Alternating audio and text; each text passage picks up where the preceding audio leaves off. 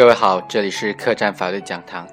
今天要和大家分享的问题是：收买被拐卖的妇女儿童之后，又强迫其卖淫的，应当如何定罪处罚？我们通过案例来具体分析一下。二零零九年四月初，被告人龚某以一万元的价格收买了两名妇女，之后多次将被害人带到其经营的洗头房内，强迫被害人卖淫。为了防止被害人逃跑，龚某还给被害人拍摄了裸体照片，威胁其如果逃跑就将照片放上网或者寄到他的家中。在案件的办理过程当中，对于被告人龚某的行为该怎么定性，形成了两种不同的意见。一种意见就认为，龚某是为了控制妇女卖淫牟利，而从他人手中收买被拐卖的妇女儿童。与之后的强迫卖淫行为是方法行为和结果行为之间的关系，二者存在牵连的关系，因此呢，应当认定为强迫卖淫一罪，在量刑上从重即可。第二种观点则认为，被告人收买被拐卖的妇女儿童的行为和强迫卖淫的行为之间虽然存在一定的牵连关系，但是依照有关的法律和司法解释，应当予以数罪并罚。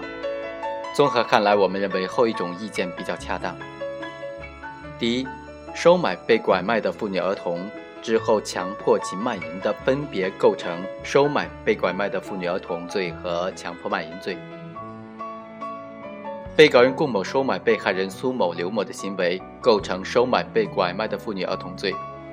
拐卖妇女儿童罪严重侵犯了被拐卖妇女儿童的人身权利，致使许多家庭骨肉分离，甚至家破人亡，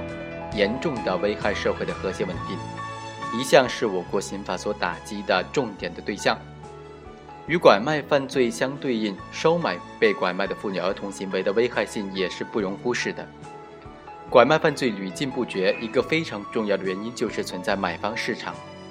如果不对收买的行为加以遏制，就无法从根源上减少、预防拐卖犯罪的发生。为此，刑法第二百四十一条规定，收买被拐卖的妇女儿童的，处三年以下有期徒刑、拘役或者管制。同时，鉴于收买被拐卖妇女儿童罪的特殊性，有相当一部分人收买妇女儿童的原因是想将被拐卖的妇女。作为妻子或者将被拐卖的儿童作为儿女等等家庭共同生活，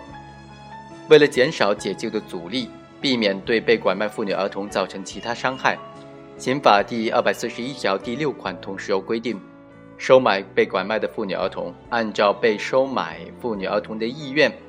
不阻碍其返回原居住地的，对被买儿童没有虐待行为，不阻碍对其进行解救的。则可以不追究刑事责任。由此可见，不追究收买人刑事责任是有条件的，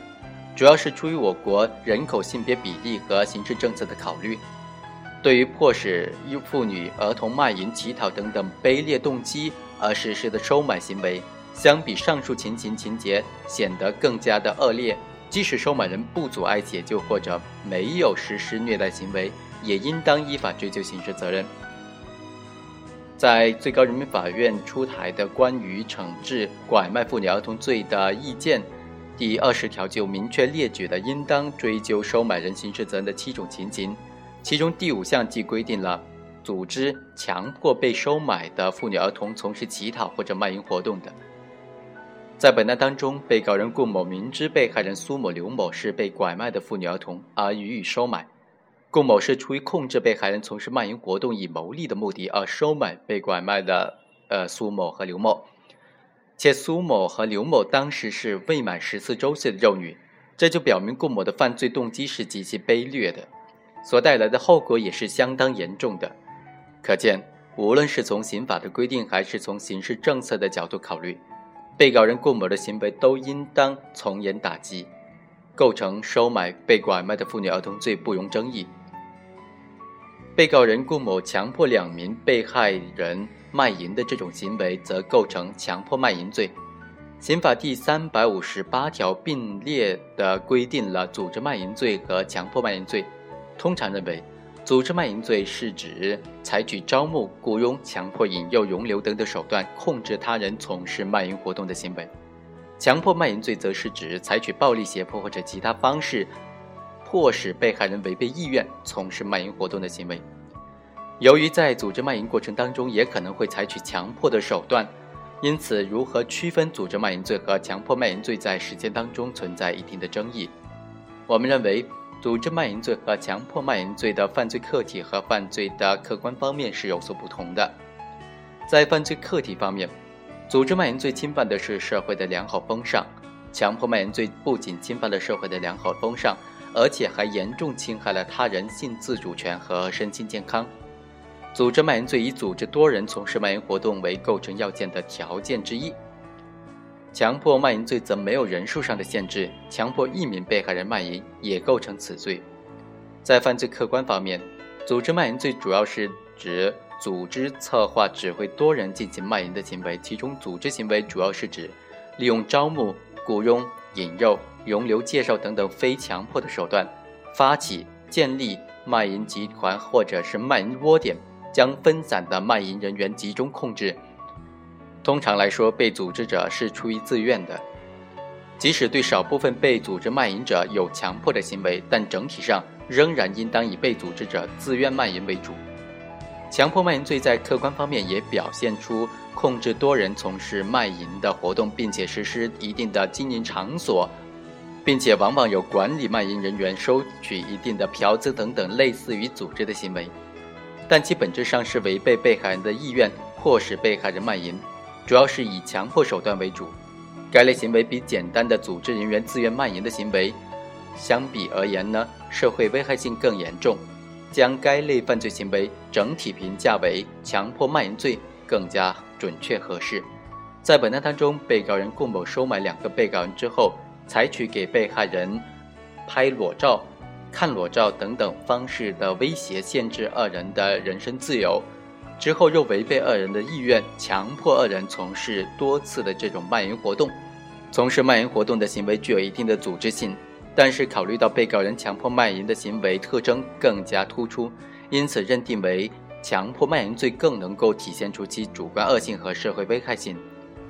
值得注意的是，龚某在收买了两个被害人之后。为了防止被害人逃跑，采取给被害人拍裸照、看裸照等等威胁的方式，限制被害人的人身自由。即使两个被害人陷入这种隐私泄露恐惧之中而不敢逃跑，这种心理强制的行为，从客观上看呢，是属于非法拘禁的一种手段。但是我们要看到，这种非法拘禁的手段也是强迫卖淫罪实行行为的一部分，因此没有必要将它单独列出来评价。在本案当中，收买被拐卖的妇女儿童之后又强迫其卖淫的，我们认为对二者应当是采取数罪并罚的方式来处理的。被告人顾某采取收买被拐卖的妇女儿童的方式，获取控制两名被害人，继而强迫其卖淫，以谋取非法的利益。顾某收买被拐卖的妇女儿童与强迫卖淫罪之间存在手段和目的的牵连关系。关于牵连犯的处罚，我国刑法并没有明确的规定。理论界对于牵连犯的处罚也有不同的认识，有的观点则认为，牵连犯分别侵犯的不同的法益属于实质的数罪，应当取消牵连犯的概念，一概实行数罪并罚。但通说主张仍然是认为，对于牵连犯的处理原则，如果法律有明确规定的，则依照法律的规定，或者数罪并罚，或者是呃择一重处。但是如果法律没有明确规定的话，还是应当。做出有利于被告人的这种解释，择一重处。